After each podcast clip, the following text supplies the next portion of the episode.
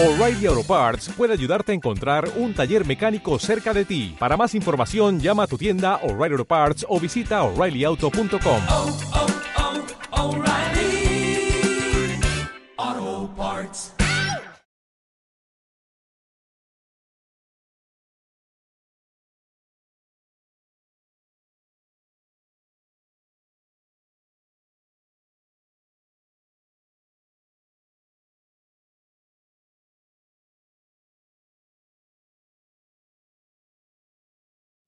és el doctor Mario Alonso, que fa un crit ben alt. Ara, jo. Benvingut, doctor Mario Alonso. Hola. Gràcies per ser aquí. Gracias por invitarme a Singulars. Doctor, per què ara, ara, jo? Pues por una razón sencilla, Jaume. Porque ahora nos toca a nosotros. Es nuestro momento. Ya no podemos seguir perdiendo el tiempo, desgastándonos, consumiendo glucosa cerebral de quién tiene la culpa, lo hizo el uno, lo hizo el otro. Es el momento en que cada uno de nosotros digamos, es mi vida, es mi futuro. Es absurdo que pretendamos que las circunstancias mejoren si no estamos dispuestos a mejorarnos a nosotros mismos. Lo que se trata es de que seamos de verdad conscientes de este hecho. Nosotros podemos crear nuestro futuro. Tenemos que saber cómo, de qué manera sucede esto, cuál es el camino, cuál es la vía para aflorar ese potencial que las personas tenemos. Bueno, es de mucha actualidad. Falleció ayer. Y cuando ciertas personas dicen ciertas cosas, esas cosas que dijeron nunca mueren y nos acompañan generación tras generación. En el siglo XVII, un filósofo francés, René Descartes, padre de la filosofía racionalista, dijo, pienso, luego existo. Como si lo único importante y relevante en la vida de un ser humano fuera el intelecto. Nadie le quita el poder y el alcance al intelecto. Pero ¿qué pasa con las emociones? ¿Qué pasa con los sentimientos? ¿Qué pasa con la fuerza del corazón? Lo más íntimo en el ser humano.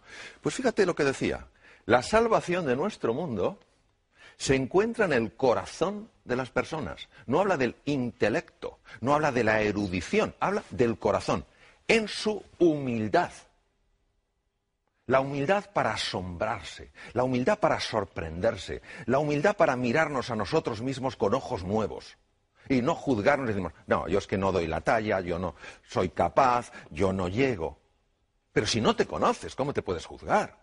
Mírate con otros ojos, ten la humildad que tiene un niño de explorar una tierra que es mágica. Responsabilidad, que quiere decir capacidad de respuesta. Sé responsable de tu vida. Toma las riendas de tu vida. No juegues el papel de una víctima. Está en juego todo tu futuro. A ver, todos seríamos muy cuidadosos si tuviéramos ahorros, con la manera en la que se gestionarían esos ahorros. ¿Cómo no somos igual de cuidadosos con la forma en la que se gestiona nuestra vida? Capacidad de reflexión. Vamos demasiado deprisa. Vamos demasiado deprisa. Necesitamos pararnos para saber a dónde queremos ir. No sea que al final, después de tanto correr, digamos, anda, pues he llegado donde yo no quería ir. Entonces, que aunque este hombre ya ha pasado a otra dimensión, la que sea, que sus palabras al menos nos inviten a seguir buceando en esa hondura, en ese misterio que es el ser humano. Bueno, esta es una mujer que cada vez que pienso en ella es que me conmuevo. Cuando tenía 16 meses de edad tuvo una meningoencefalitis muy grave y se quedó ciega, muda y sorda. No obstante, fue la primera mujer en la historia que se graduó con honores por la Universidad Harvard, Helen Keller. En una ocasión un periodista entrevistó a esta mujer y le dijo, señorita Keller, eh, ¿hay algo peor que ser ciego? Y ella le dijo, sí, es peor poder ver y no tener una visión. Porque cómo vemos el futuro determina cómo vivimos el presente. Si yo no creo un futuro ilusionante, si yo no creo un horizonte que tire de mí, ¿cómo en mi día a día voy a actuar con fuerza, con energía y con pasión? No.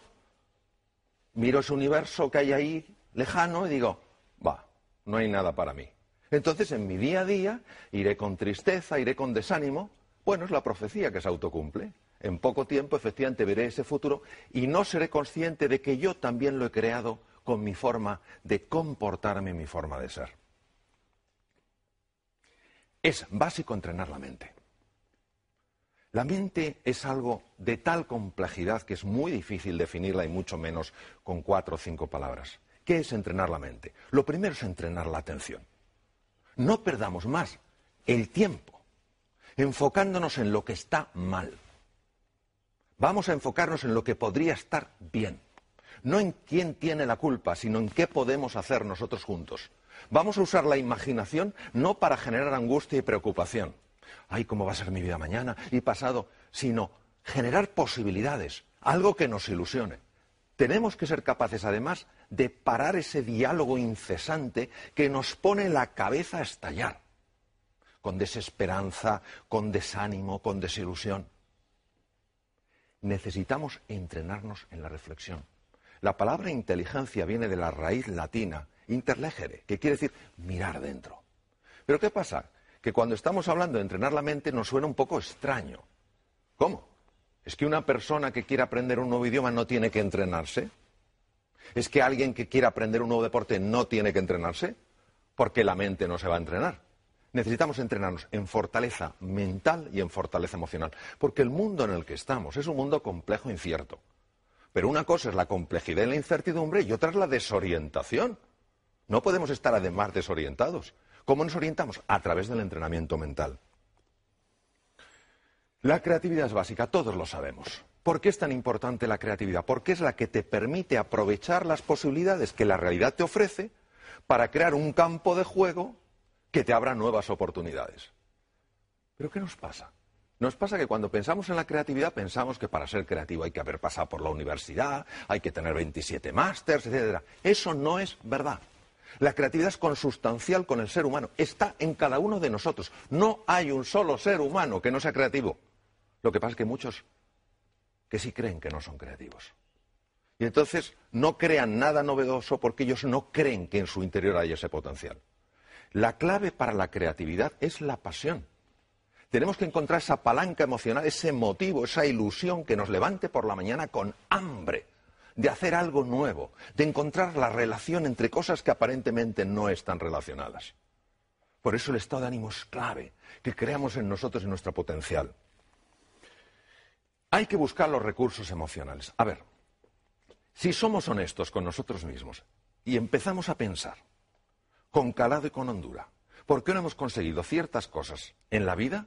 nos daremos cuenta que la mayor parte de las veces no ha sido por falta de conocimientos o falta de erudición, sino porque nos ha faltado pasión, o nos ha faltado compromiso, o nos ha faltado determinación, o nos ha faltado autoconfianza. ¿Qué es buscar esos recursos emocionales? Es en ese abanico de colores irte a tu pasado y decir, vamos a ver, ¿cuándo en mi vida he tenido realmente coraje? Y seguro que encuentras un momento en tu vida en el que hayas sido valiente y audaz Tienes que traerlo ahora, tienes que recordar quién eres, porque se nos olvida la grandeza que hay en nuestro interior. Inventar el futuro. La forma en la que creamos nuevas realidades es absurda.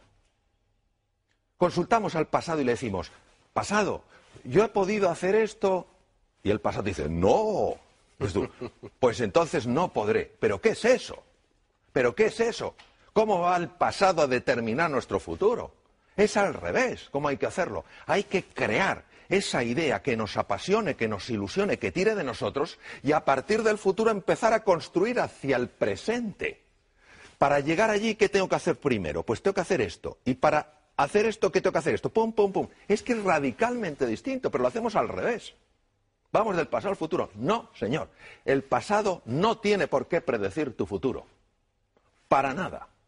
Está muy bien que te informe, por supuesto pero que no te determine. Emociones aflictivas. ¿Qué es una emoción aflictiva? Una emoción aflictiva es aquella que no te da nada valioso. Por ejemplo, si yo me encuentro con un tigre, es lógico que sienta miedo, y es muy bueno que sienta miedo porque eso me da opciones de supervivencia. Pero si yo estoy en este estudio contigo, en un entorno agradable y acogedor, y tengo miedo, eso me paraliza, no me da nada. Estamos paralizados por la desesperanza, por la ira, por el miedo. No tiene ningún sentido. Es fundamental que empezamos, empecemos a comprender un poco mejor cómo gestionar estas emociones aflictivas. Y para eso hay que entender que hay tres estructuras que, si me permites, las voy a enseñar. Una de ellas es la amígdala. ¿eh? Viene del griego almendra, está situada aquí en los polos anteriores del lóbulo temporal. Otra es el hipotálamo, que está aquí. Y otra es lo que se llama la sustancia gris periacueductal, que está justo aquí, al- alrededor del acueducto de Silvio. ¿Por qué es importante conocer estas emociones aflictivas? Porque nosotros tenemos sobre todo tres grandes lastres que nos dificultan llegar a ese futuro ilusionante. Primero, la ignorancia. Si yo no soy consciente de mi talento y mi potencial, ¿cómo me voy a atrever? Número dos, la pereza. ¡Ay, la pereza! Ah, ¿Cuántas veces el camino correcto no es el camino fácil? Pero el tercero es el miedo, una de las emociones aflictivas más potentes. Entonces, ¿qué podemos hacer para gestionar el miedo? Yo de todas las cosas que he visto en mi larga trayectoria como cirujano y en muchos temas en los que he estado metido, al final me doy cuenta de una cosa. El miedo, cuando te engancha, hay que gestionarlo por vía física utilizando técnicas físicas, técnicas respiratorias, gestionando el diafragma porque es el que te cambia la química hormonal, cambiando el foco de tu atención, utilizando colores. ¿Por qué colores? Pues no lo sabemos. Esto lo descubrieron eh, científicos orientales hace miles de años. Los colores tienen un impacto tremendo en el hemisferio derecho del cerebro, que es el que gestiona estas cosas. Nosotros sabemos que al imaginar un color azul, llevado a ciertas partes del cuerpo, sabemos que automáticamente empieza a cambiar esa emoción aflictiva. ¿Por qué? Bueno, porque cambia la química, las imágenes generan emociones, las emociones están asociadas a procesos químicos. Entonces, es fundamental que sepamos que el miedo se puede gestionar, por lo menos, para que no nos paralice cuando es una emoción aflictiva. Bueno, luego hay una cosa que es que creo que la tenemos que recuperar. Nos hemos pensado que los éxitos suceden solos. Se ha perdido la cultura del esfuerzo, la cultura del trabajo. A ver, yo a veces me quedo impresionado cuando dicen, aprenda usted inglés en tres meses, mientras duerme y por supuesto sin esfuerzo.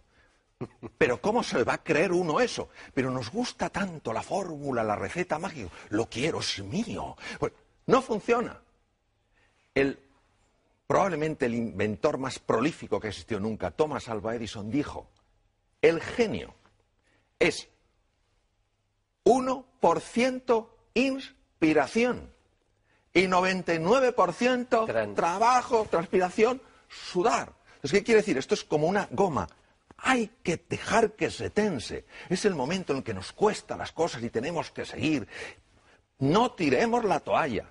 Cuando aguantamos la tensión, y estamos incómodos, y es normal que estemos incómodos, el cerebro automáticamente tiene que resolver ese dolor. Porque su misión es evitar el dolor. ¿Cómo lo resuelve? Abre la ventana de la inteligencia y la creatividad. Y por eso todos sabemos que como hemos, cuando hemos aguantado de verdad, de repente, no sabemos cómo, hemos encontrado una ventana, un espacio. Anda, ¿cómo no lo había visto antes? Porque hay que esforzarse buscando y trabajando. Por eso la determinación, la persistencia, la paciencia son valores tan grandes. Entonces ahora no podemos decir, no, esto, esto sucede solo. No es verdad. No es verdad. El ser humano necesita esforzarse por aquello que vale la pena en su vida. La V de qué? De valores. A ver, creo, desde mi pequeña perspectiva, que necesitamos urgentemente recuperar los valores. Valores que no dependen de un credo, que no dependen de una cultura, que no dependen de una forma de pensar. Están implícitos en la naturaleza humana. ¿Qué es un valor? Un valor es todo aquello que, como, que a mí, como ser humano, me perfecciona. Si la generosidad me perfecciona, eso es un valor. Si el coraje, la audacia me perfecciona, eso es un valor. Los valores son los que nos dan guía, referencia. En un mundo marcado por la complejidad y la incertidumbre, ya lo he comentado antes, ¿qué es lo que nos da la orientación? ¿Cuál va a ser nuestro faro? Esos valores. Ojo con la sensación de impotencia. Yauma, yo la veo continuamente.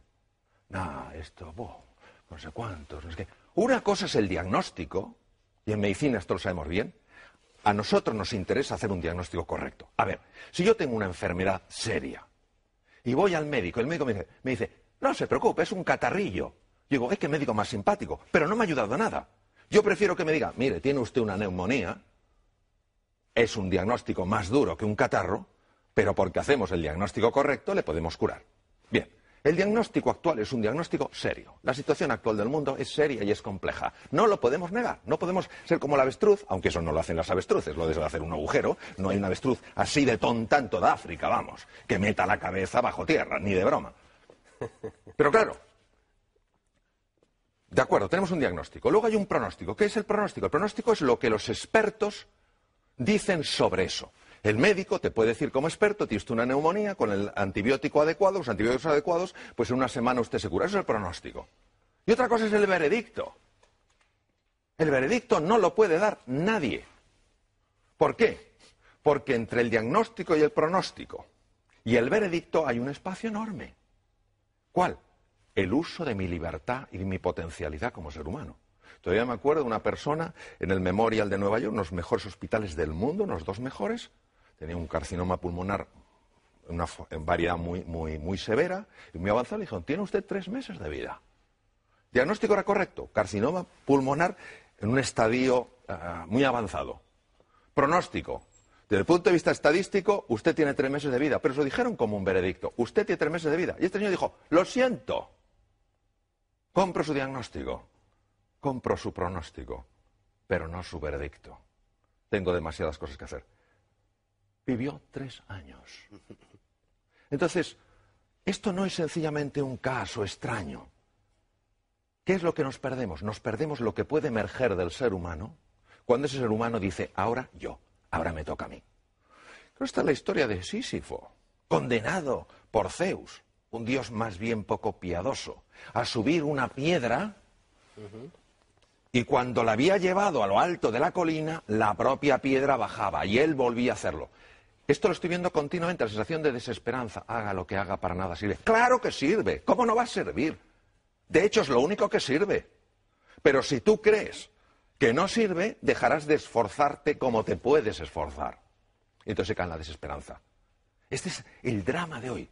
El drama de hoy no es ya la dificultad que hay, que es real, sino nuestra sensación de impotencia que la está acompañando. Uno se pregunta, ¿por qué tuvo tanto impacto esta película durante la Segunda Guerra Mundial? Porque habla de las creencias. Son tres personajes que van con Dorothy, cada uno se ve limitado por algo. Y hay un mago que se supone que es un ser enorme, con unas voces tremendas, y al final se dan cuenta que es un hombre con una megafonía. Es chiquitín y tiene una megafonía. Así son nuestras creencias limitantes, esos programas que tenemos metidos. No puedes, no llegarás, no serás capaz. Pero si esos son puras entelequias. Lo que pasa es que las vivimos como reales. El oráculo de Delfos. Un griego está consultando al oráculo de Delfos. Es importantísimo que sepamos que nosotros podemos escuchar dos tipos de voces. La primera voz es la de la jaula de grillos. No puedes, no eres capaz, no hay salida, tú ni siquiera lo mereces. A eso no hay que escucharla. Y hay otra que es el maestro interior, que te dice confía en ti, cree en ti. ¿Cómo notas que te habla uno u otro? Es muy fácil notarlo. Cuando te habla el maestro interior, notas paz y serenidad. Cuando te habla la otra persona, la otra voz, lo que notas es crispación, tensión y desánimo es fundamental que prestemos atención a la voz que nos ayuda, no a la que nos anula. Bueno, esto es esto a mí como médico me impacta profundamente. La actitud, ¿qué es la actitud? La actitud es cómo me posiciono yo frente a una realidad. Está más que demostrado médicamente que la actitud de una persona frente a una enfermedad afecta a todos estos niveles.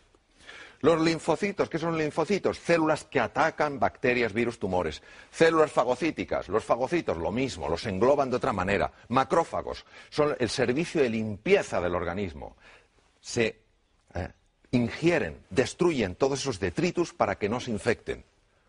Anticuerpos, fibroblastos, generadores de la cicatriz. Todo esto es afectado por la actitud y uno dirá, pero ¿cómo es posible?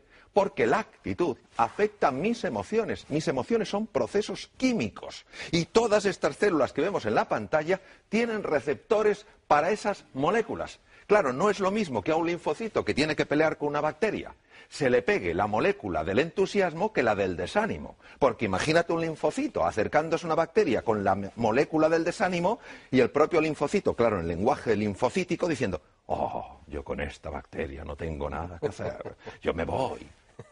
Pero es que es así, es decir, lo digo en un plan un poco desenfadado, pero es que es así, es que se ha demostrado que estas células reaccionan de manera radicalmente diferente según las moléculas de la emoción que se ajusten. Nelson Mandela se puede aprender tanto de este hombre, que podía haber odiado tanto a sus carceleros. Tanto, tanto, tanto, tenía tantas razones. Y lo único que le importó es la reconciliación. Y él decía que la última libertad, la que nunca te quitarán, es tu libertad interior, tu libertad creativa. Claro que la libertad para moverte, esa te la pueden quitar. De hecho, él estuvo encarcelado 27 años en Robben Island. Pero tu libertad interior, ¿cómo quieres tú posicionarte frente a algo? Él eligió posicionarse no desde el odio, sino desde la voluntad de la reconciliación. Porque él sabía que no era el único prisionero, sabía que sus propios carceleros eran prisioneros de su propio odio. Vaya mensaje. Hombre o máquina, no podemos estar esclavizados por programas mentales, por programas mentales que nos alteran. No, somos criaturas que solo reaccionemos, que nos pinchan y quitamos el brazo, que nos queman y quitamos el otro brazo. Hemos de recuperar nuestra libertad interior y decir, de acuerdo, esta situación es dura, esta situación es compleja, no me gusta. Yo, si hubiera podido, no la hubiera elegido, pero me ha tocado. ¿Qué puedo hacer para relacionarme con esa situación con mucha más potencia y mucha más energía? Entonces, en ese momento, cuando yo utilizo mi libertad interior, mi libertad creativa, ¿qué es lo que me hace verdaderamente humano? Salgo de la dimensión de máquina. Ya no reacciono, ya no soy alguien que dependa exclusivamente de las circunstancias. Soy influido por las circunstancias, pero no soy determinado por ellas. Bueno, esto de llegar a las reuniones. A ver, ¿cuántos problemas tenemos hoy? Uh, muchos. Pero si la energía para resolver problemas, esa es una energía que nos debilita. Lo que hay que decir es, señores, ¿qué desafíos tenemos hoy sobre la, sobre la mesa? Se ha visto, cambiando palabras, problemas por desafíos, cómo la sangre cambia, porque cambian las hormonas, cambian las moléculas de las emociones. Entonces, vamos a dejar de hablar tanto de lo que está mal y vamos a hablar un poquito más de qué está pidiendo de nosotros la vida. Pues la vida lo que está pidiendo es que demos la talla que por naturaleza tenemos. Voy a terminar con tres animales. Los tres para mí tienen un mensaje. Adoro la naturaleza. Adoro la naturaleza. El águila tiene visión. Visión de alcance. No nos podemos quedar con la superficie, hay que ir más allá. No podemos tener una visión superficial, tenemos que ir con más profundidad. No podemos tener una visión estrecha, tenemos que ver una visión más ancha. Es un mundo ya todo conectado.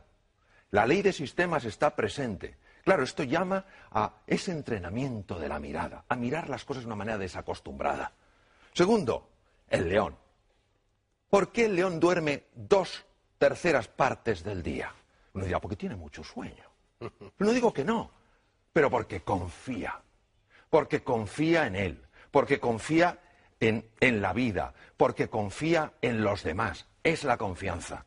Y el tercero es el actuar estratégicamente. A ver, todo esto, si solo se queda en un revulsivo emocional, en una mm, en algo que me ilusiona, en algo que me entusiasma, pero no cojo yo y digo, y ahora, yo, ahora me toca mirar el primer paso, no sirve para nada. Entonces, la actuación estratégica, es decir, bueno, quiero llegar aquí, ¿qué cuatro, cinco, seis cosas puedo poner en marcha simultáneamente para encaminarme?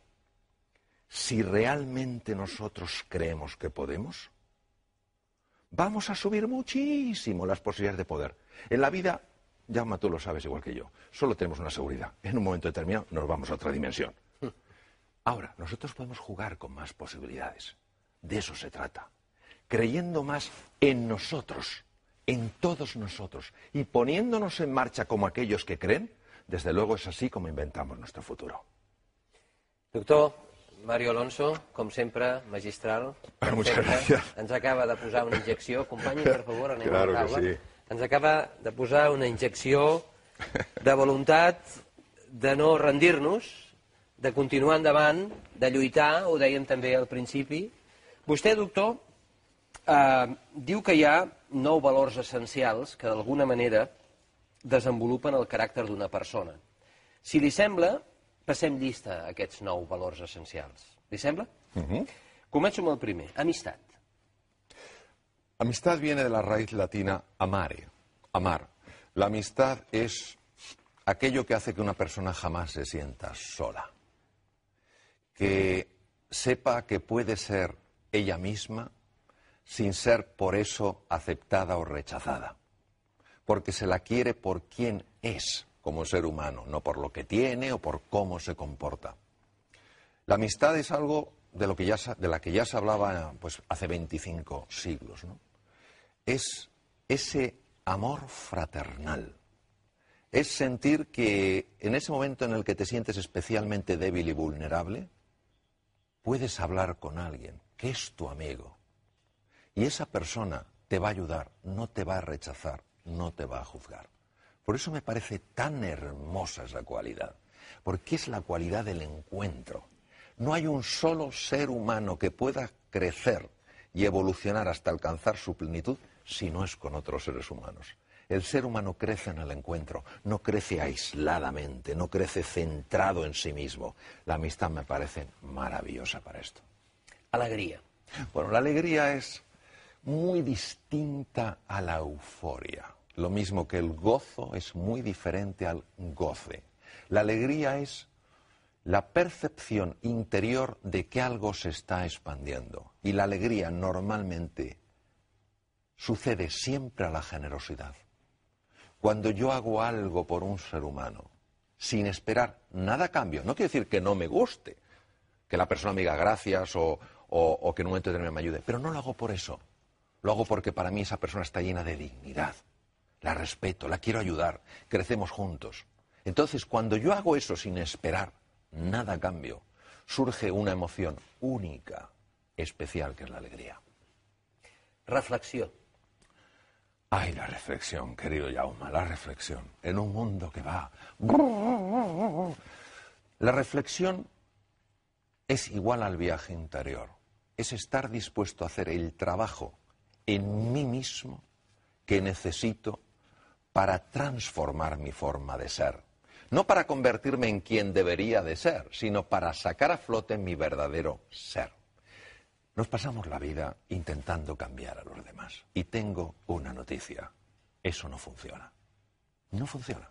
Porque cuando tú notas que alguien te está intentando cambiar, porque se supone que no haces las cosas o que no eres una persona suficientemente completa, te resistes. Pero cuando uno a sí mismo se dice, oye, yo esto lo tengo que cambiar, en el momento en el que tú te lo dices a ti mismo, ahí es cuando empieza el cambio. Eso sin reflexión no sucede. Compassió. Ay, la compasión. Compasión quiere decir conectar con la pasión, con el sufrimiento de un ser humano. Es la base de la empatía. No implica estar de acuerdo con lo que una persona hace. Es intentar entender por qué lo hace, cómo está viendo las cosas para actuar así. Es la base del encuentro entre dos seres humanos. Evita que reaccionemos y lo que invita es a explorar, a buscar, a comprender para poder ayudar. Com compromís. Bueno, eh, voy a poner un ejemplito, yo comprendo que es posiblemente conocido, me gusta ponerlo. El compromiso no es la implicación, el compromiso es mucho más serio. Y suelo poner el ejemplo, posiblemente sea conocido aún así, es muy gráfico. Plato de huevos fritos con bacon, la gallina implicada, el cerdo comprometido. Se deja la piel. Entonces, el compromiso es cuando tú dices, esto sale sí o sí. Me caeré 27 veces. Eh, cometeré 50 errores. Siempre me levantaré una vez más de las que me caiga. El compromiso solo lo llevas a cabo cuando algo es un valor tan importante que dices, hay demasiado en juego. Y cuando una persona está comprometida de verdad en algo, ahí, ahí es cuando empieza a emerger la grandeza que hay en el interior. Em salto, doctor Mario Alonso, dos valors perquè vostè n'ha parlat bastant durant la seva presentació, que és creativitat i entusiasme. I passo directament al valor de la fe. Es creer sin tener evidencias. Creo firmemente que la fe mueve montañas y que las montañas a veces más grandes no son las que vemos ahí fuera, sino las que tenemos dentro. Montañas que son falta de reconocimiento a nuestras propias capacidades, a nuestros propios recursos, a nuestra propia imaginación, a nuestra propia creatividad. Claro, la fe solo sucede si tú te pones en marcha apostando de verdad por ti. Entonces, yo necesito las evidencias antes, entonces eso no es fe. El mérito de la fe es que solo saldrá lo que tienes dentro cuando primero creas que de verdad existe y te pongas en marcha, como se ponen en marcha aquellos que de verdad creen. Humilitat. La humildad no tiene, mm, no es una virtud muy glamurosa. Para mí es la clave. Viene de la raíz latina humus, lo que fertiliza la tierra. La humildad es la que hace que yo me pueda poner de forma permanente en el papel de un alumno. Y por más que pueda saber, siempre esté abierto a aprender de cualquier ser humano. Las personas, por en cirugía, algunos de los más grandes maestros que he tenido, personas súper reconocidas a nivel mundial, me llamaba la atención su humildad. Preguntaban, ¿qué harías aquí? ¿Por qué? Porque es que es lo único que te ayuda a integrar el saber colectivo para dirigir ese saber colectivo hacia un fin que merece la pena. Fíjate, en el siglo XIII después de Cristo, uno de los más grandes filósofos que han existido nunca, Santo Tomás de Aquino, dijo lo siguiente: todos los pecados del hombre, y la palabra pecado viene del arameo, y quiere decir error, solo quiere decir eso. Es decir, todos los errores del ser humano proceden de un único origen, la soberbia. Mario Alonso, en el seu llibre hi ha moltes frases. María Alonso Puig. Mario Alonso Puig. En el seu llibre hi ha moltes frases, eh, frases, doctor, i jo n'he destacada una perquè em sembla extraordinària i li demano que l'expliqui una mica més. Trobar una sortida és molt diferent de trobar una solució. Cuando una persona sale de su zona de confort, se atreve a explorar, porque empieza a creer más en sí misma, porque quiere mm, descubrir nuevas posibilidades, pasa de esa zona de confort a lo que se llama la zona del coraje, porque lo que te aguanta es el coraje, la fe y la determinación. Claro, ahí uno se siente perdido. No tiene el mapa porque ha salido de la zona de confort, se siente confuso. ¿Qué pasa? Que quiere evitar el dolor. Una salida. Abandona, tira la toalla. Pero si aguanta, si tiene firmeza, si tiene entusiasmo, si cree de verdad en sus posibilidades, mantiene la tensión de esa goma que veíamos, y el cerebro no tiene más remedio para evitar el dolor que buscarle una solución. Como lo hace? Abriendo dos ventanas, la de la inteligencia y la de la creatividad. Faràs gran el teu poble no pas elevant les taulades dels seus habitatges, sinó les ànimes dels seus habitants, Epictet. Epícteto fue un esclavo romano de la escuela estoica y era muy interesante lo que dijo, porque a veces ponemos todo el peso en la ciencia, la tecnología, el avance. ¿Y qué pasa con el trabajo interior? ¿Qué pasa con el desarrollo del ser humano? ¿Qué pasa con su crecimiento? Si no van de la mano, si solo hay ciencia y tecnología y no hay crecimiento humano, al final lamentablemente usaremos esa tecnología con un deseo de dominar a otras personas. Solo engrandeceremos a los pueblos si van de la mano. La ciencia y la tecnología, por supuesto que sí. El crecimiento del ser humano también. Gràcies, doctor.